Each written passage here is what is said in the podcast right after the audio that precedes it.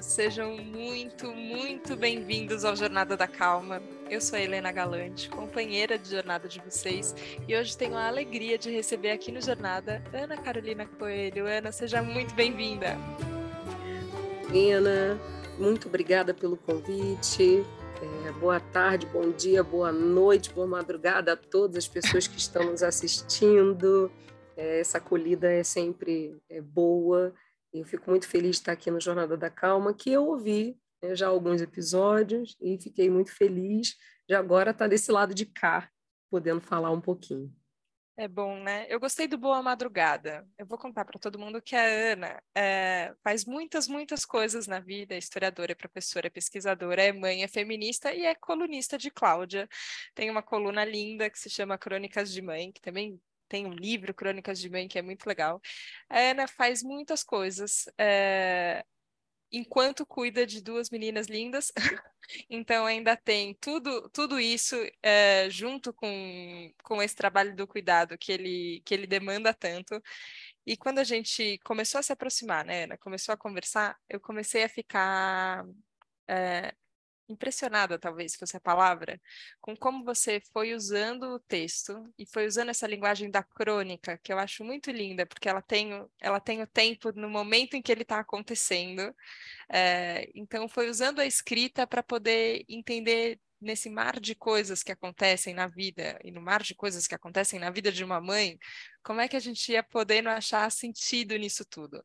É, mas como você falou, eu queria entender do lado do lado do seu lado, como é que como é que foi esse processo de descobrir a escrita nesse lugar de no, novas formas, talvez, de lidar com o tempo? Então, eu acho que eu sempre falo que quando eu comecei a escrever o Crônicas, eu estava em busca de textos que falassem sobre maternidade de um jeito que eu me identificasse, e eu não achava.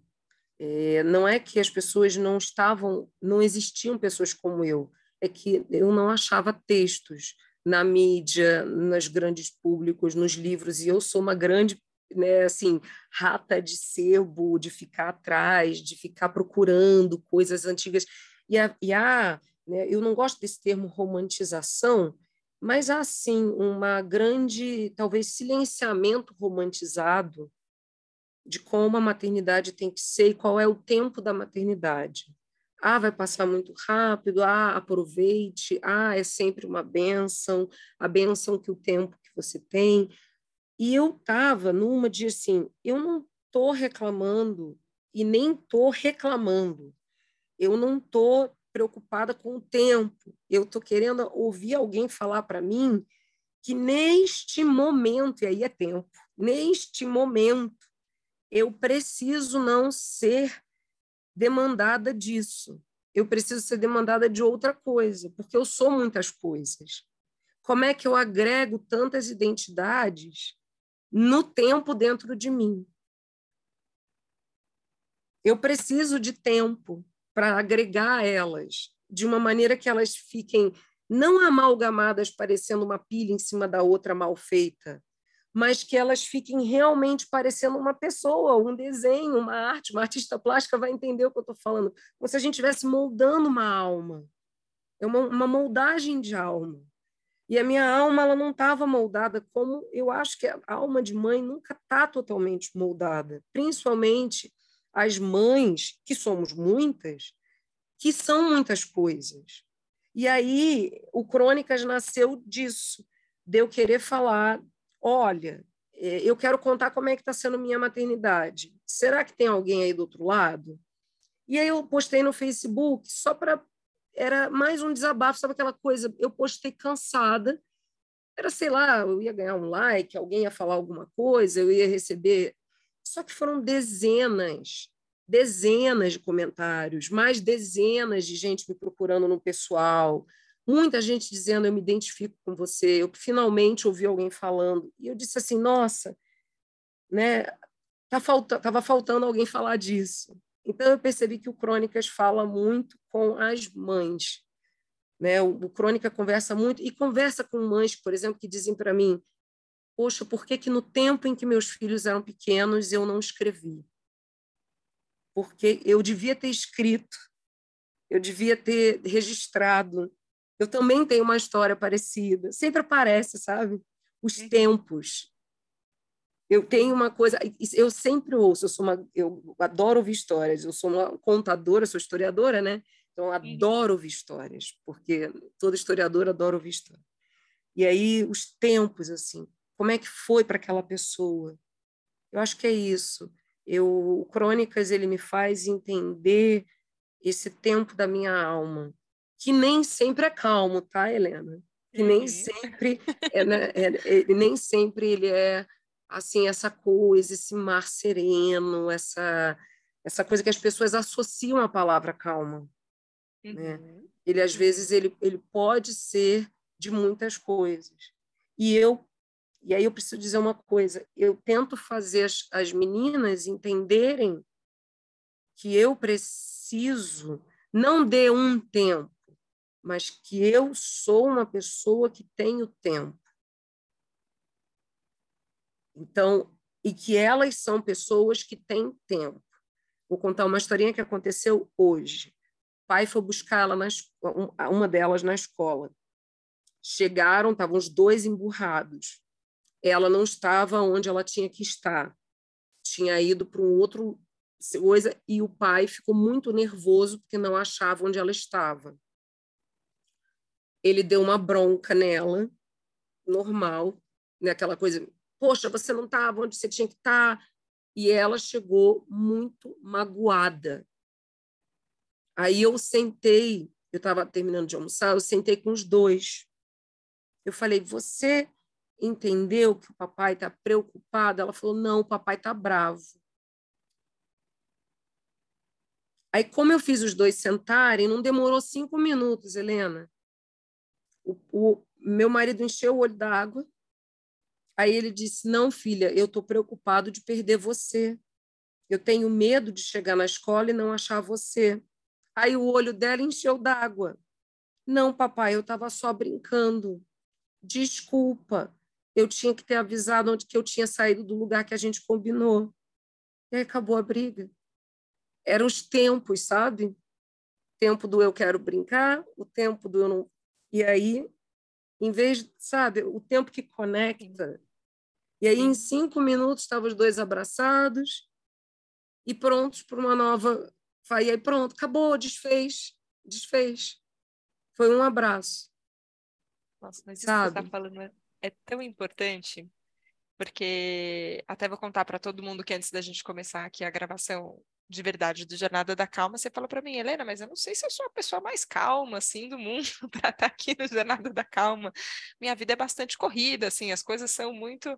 É, tem gente que fala que eu sou calma, eu não sei, é quase uma dúvida que a gente fica, né? Será que esse rótulo cabe em mim, não cabe em mim? Será que é, é um, é um, é um selo de que a gente coloca na, na testa, né? O selo calma, o selo não calma.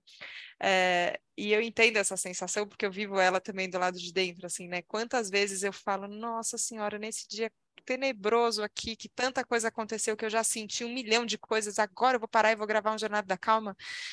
É, só que normalmente eu falo sim, é agora mesmo, então eu vou. E, e eu imagino que nesse momento que você chegou, é, com os dois, né, de cara amarrada, a gente não consegue ficar indiferente, né? A gente percebe que, que aconteceu alguma coisa, não dá para fingir que o elefante não está ali na sala, tem, tem uma coisa acontecendo. E eu imagino que seu dia estava já bem cheio de coisas, não era que você estava com todo o tempo do mundo para falar, agora eu vou mediar essa não, situação aqui. Eu, tava, eu parei um monte de coisa, parei mais cinco coisas que eu estava fazendo, porque eu olhei e eu também estou num turbilhão de coisas e uhum. de emoções. Eu sou uma pessoa que. Eu tenho um amigo que brinca. É, você dá conta de uma mulher que tem 500 emoções por hora ao mesmo tempo? Por hora, não então, é conheça, é, é, assim, é, exato, ao mesmo tempo, por hora, assim, é aquela pessoa tem 500 emoções por hora, no dia, a cada dia, 24 horas. Então, pensa, faz essa conta aí. Dá conta? Deixa eu te apresentar a Ana Carolina, então.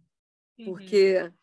é, é de um tudo. Ana, ela vai vir e ela vai vir com intensidade. Se tem uma coisa que eu, eu tenho é intensidade. Eu estava fazendo um monte de coisa, só que eu talvez por isso eu tenha muita sensibilidade, eu não estou me gabando, não, porque isso nem sempre é uma, uma coisa boa, sabe? Isso nem sempre é um positivo na vida da pessoa. O, é, o positivo, é, me lembrei uma, uma, coisa, mas é muito longa, não vou contar aqui no podcast, mas vocês procurem depois. Tem uma, uma, uma fábula, que é a fábula do fazendeiro, né, que o fazendeiro perdeu o cavalo.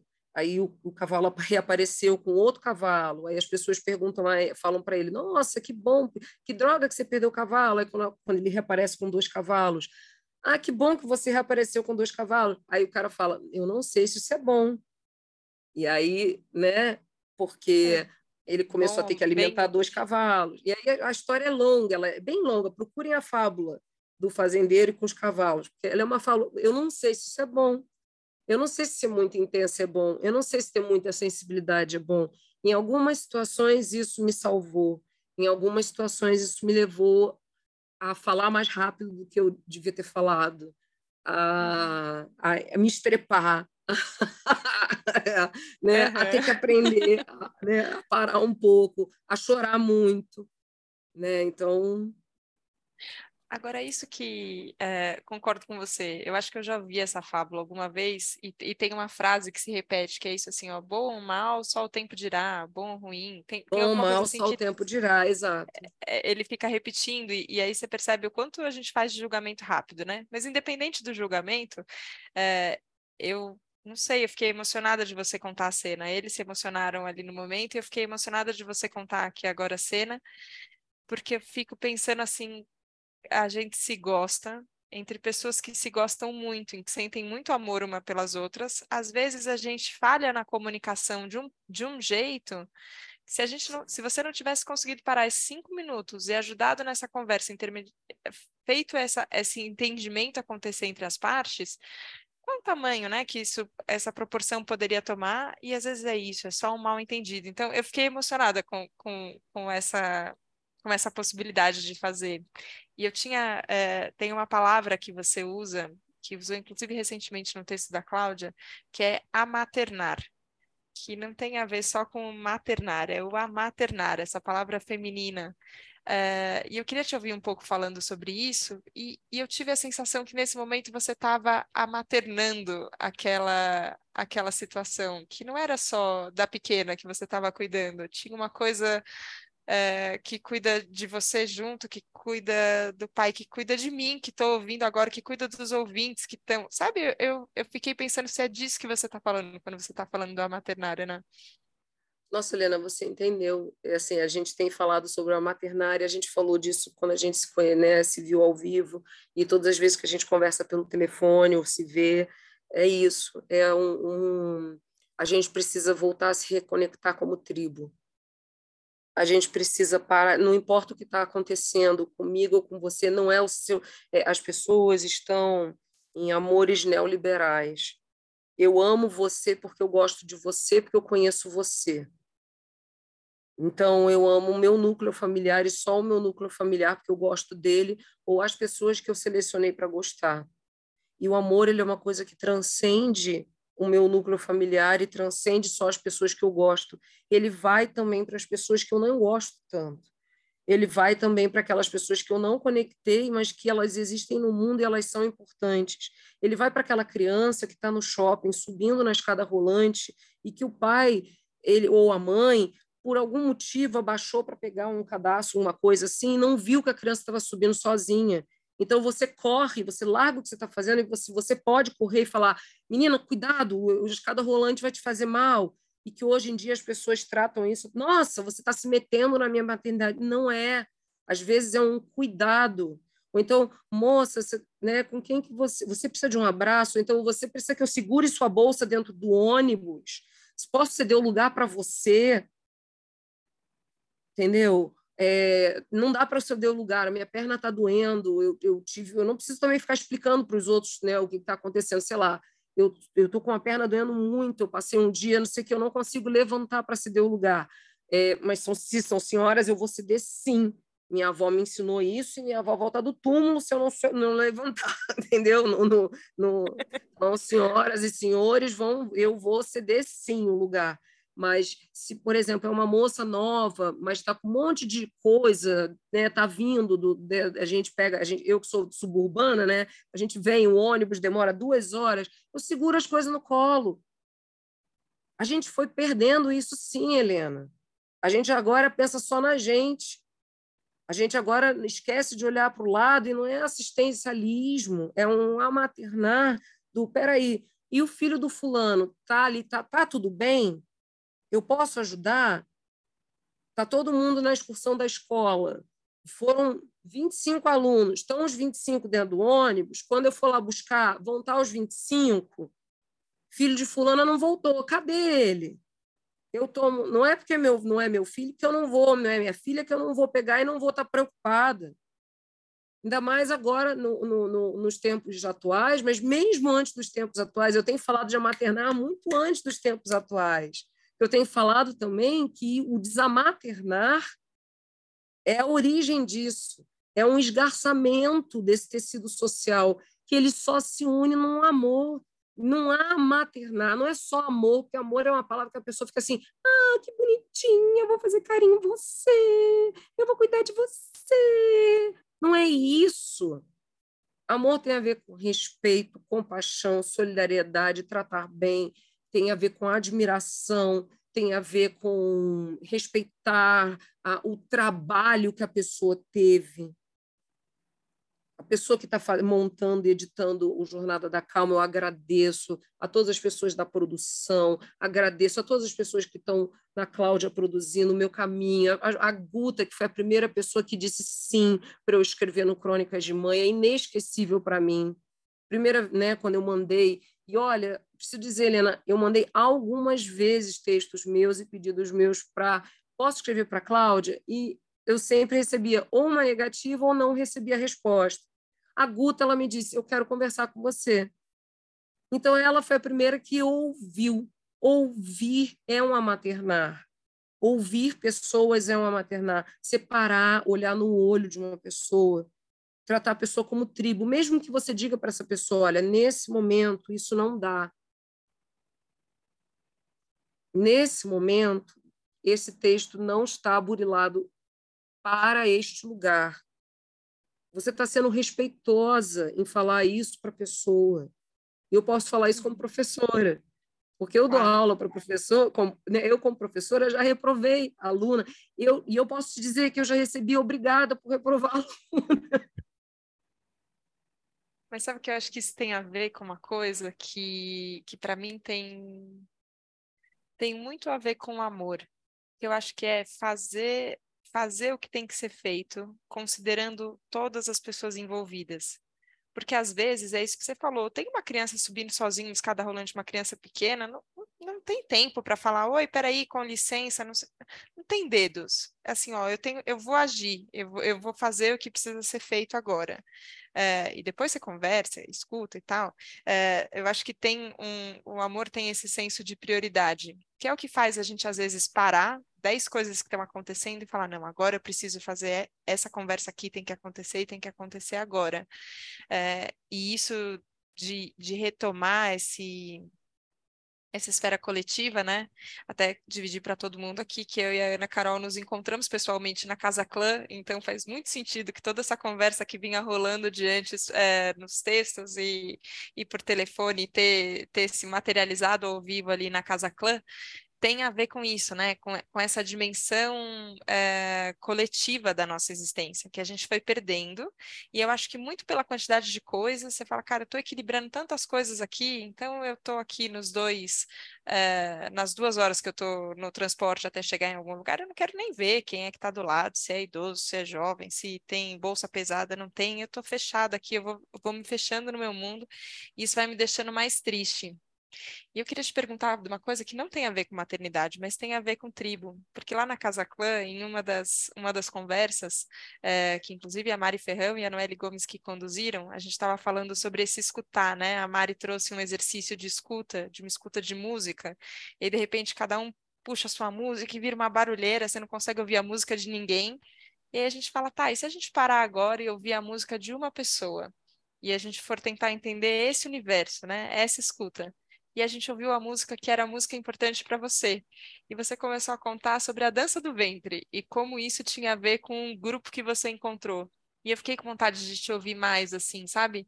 Porque é uma coisa que eu tenho sentido comigo, que às vezes eu vou deixando as coisas que me fazem muito bem para depois. Porque, nossa, tem tanta coisa para fazer. Ah, isso aqui é só um capricho meu, né? Ah, eu gosto disso, mas acho que é só um capricho. É, e eu te ouvi falar, e você, enfim, pratica. É, é, isso faz parte da sua vida junto com todas as outras coisas, né? Como, como é esse, esse grupo, essa convivência de grupo para você, Ana, hoje? Elas são minhas irmãs. Eu apresento elas como minhas irmãs, todas. E elas estão espalhadas pelo mundo hoje. Foram, a gente fez uma companhia de dança, eu tinha 17 anos. É, a UERJ, quem conhece o Rio de Janeiro conhece a UERJ, sabe que a UERJ tem uma coisa que é muito engraçada. Eu fiz faculdade de História, eu sou professora de História, bacharelada e licenciada primeiro, depois eu fui fazer Pedagogia e Psicopedagogia, e também do mestrado, doutorado, enfim. Mas, é, tirando essa parte acadêmica, ou seja, está vendo um monte de coisa?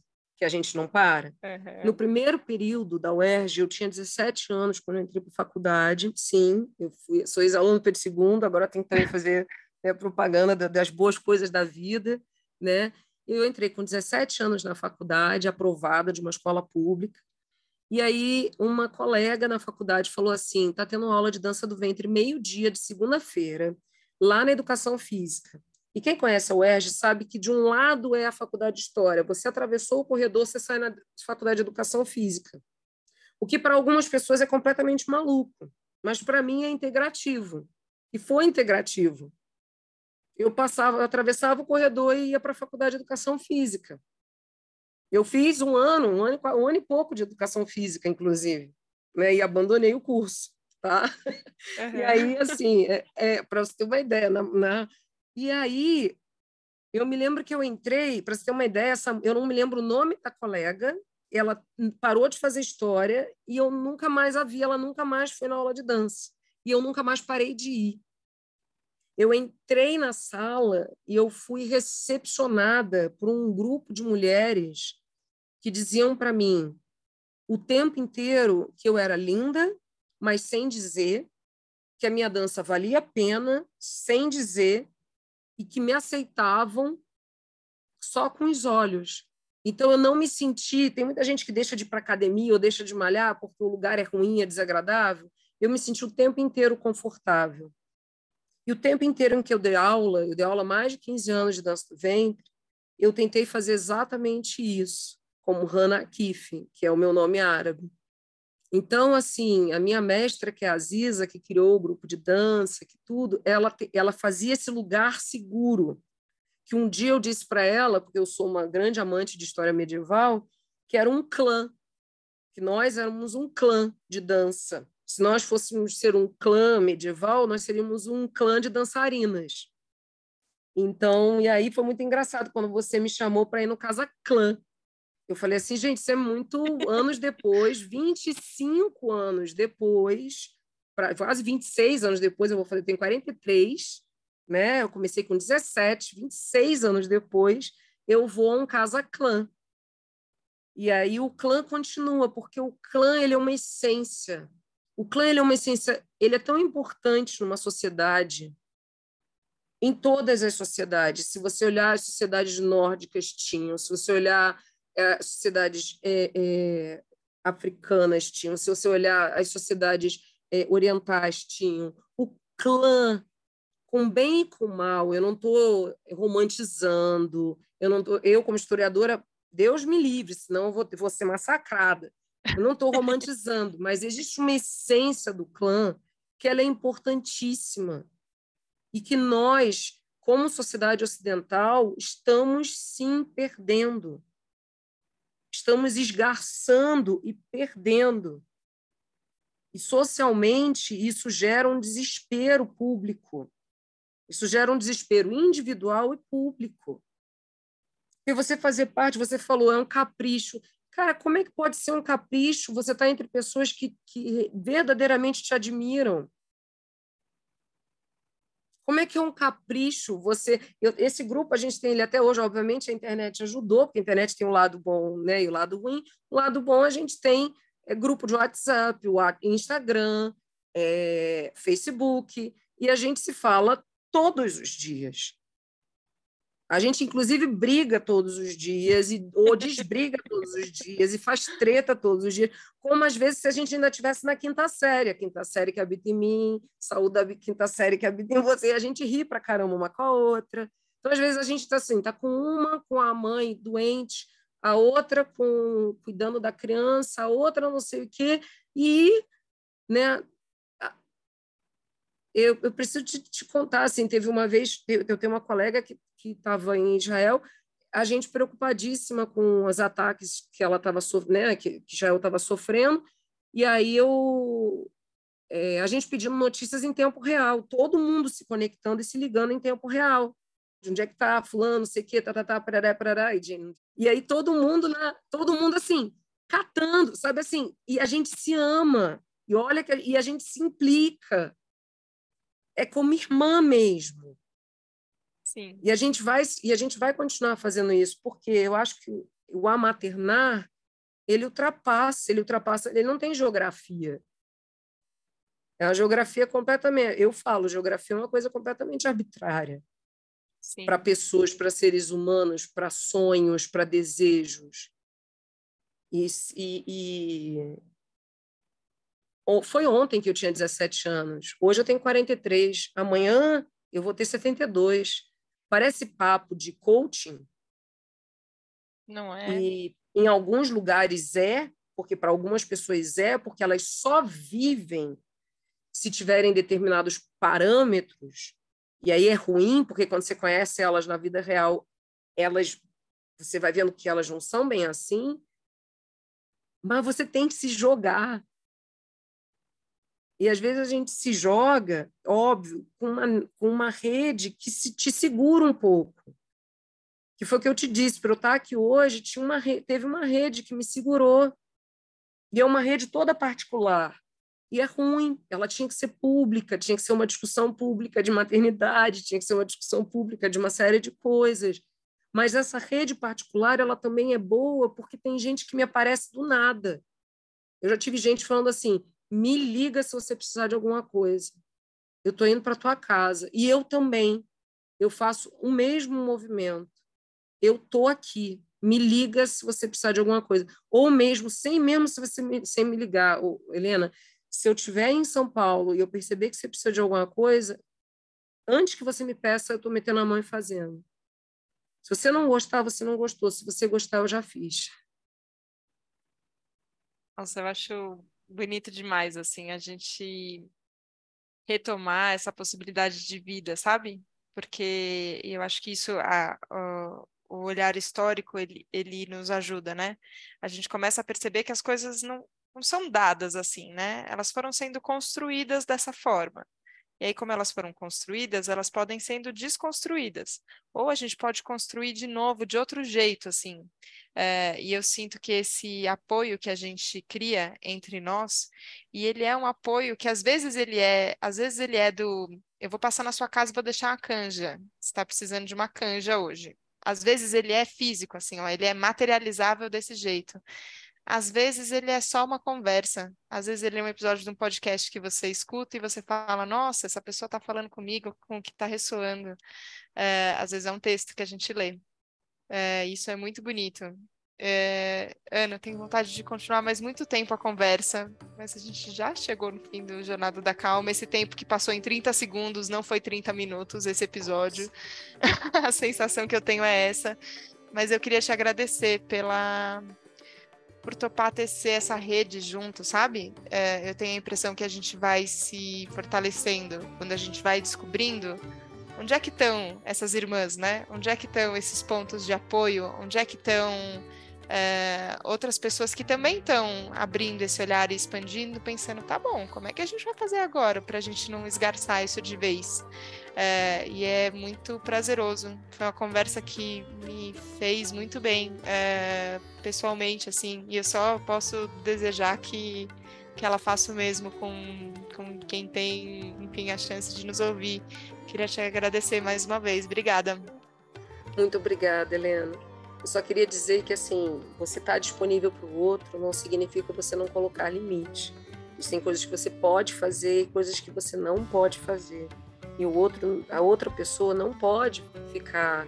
É, ela pode ficar chateada, mas ela não deve ficar chateada se não tiver no seu alcance não fazer. É, agora, a gente tem que voltar a pedir e voltar a, a, a não ter medo de falar com os outros do que, que a gente precisa. E a gente tem tido isso. Né? Seja por vergonha, por culpa, por qualquer outro sentimento. Então eu quero te agradecer, porque o Jornada da Calma, ele é essa calma para a gente poder também poder dizer, olha, eu preciso disso. Você pode me dar? Sim. Sim, não. Sim, tá tudo bem. Não, tá tudo bem. E tá tudo certo. Tá tudo bem falar, né? Nossa, é importante demais isso. Lida, obrigada. Que o dia Muito hoje obrigada. termine tranquilo. É, eu acho que a gente pode. É, a gente sabe que vai saber o que acontece em cada dia, no dia de cada um que está ouvindo a gente aqui, mas acho que a gente pode intencionar que ele seja é, com o máximo de carinho e amor que der no meio do caminho. E conta comigo mesmo. É, te agradecer mais uma vez e agradecer aos ouvintes que estão aqui Sim. no Jornada da Calma com a gente. Uh, Miyagi, que está aqui nos ouvindo, que vai editar depois desse episódio com muito carinho também. Uh, mas todo mundo que chega de coração aberto para essa conversa. Obrigada pela confiança, obrigada pela abertura e a gente se vê na próxima segunda, no próximo Jornada da Calma. Um beijo, tchau, tchau. Um beijo.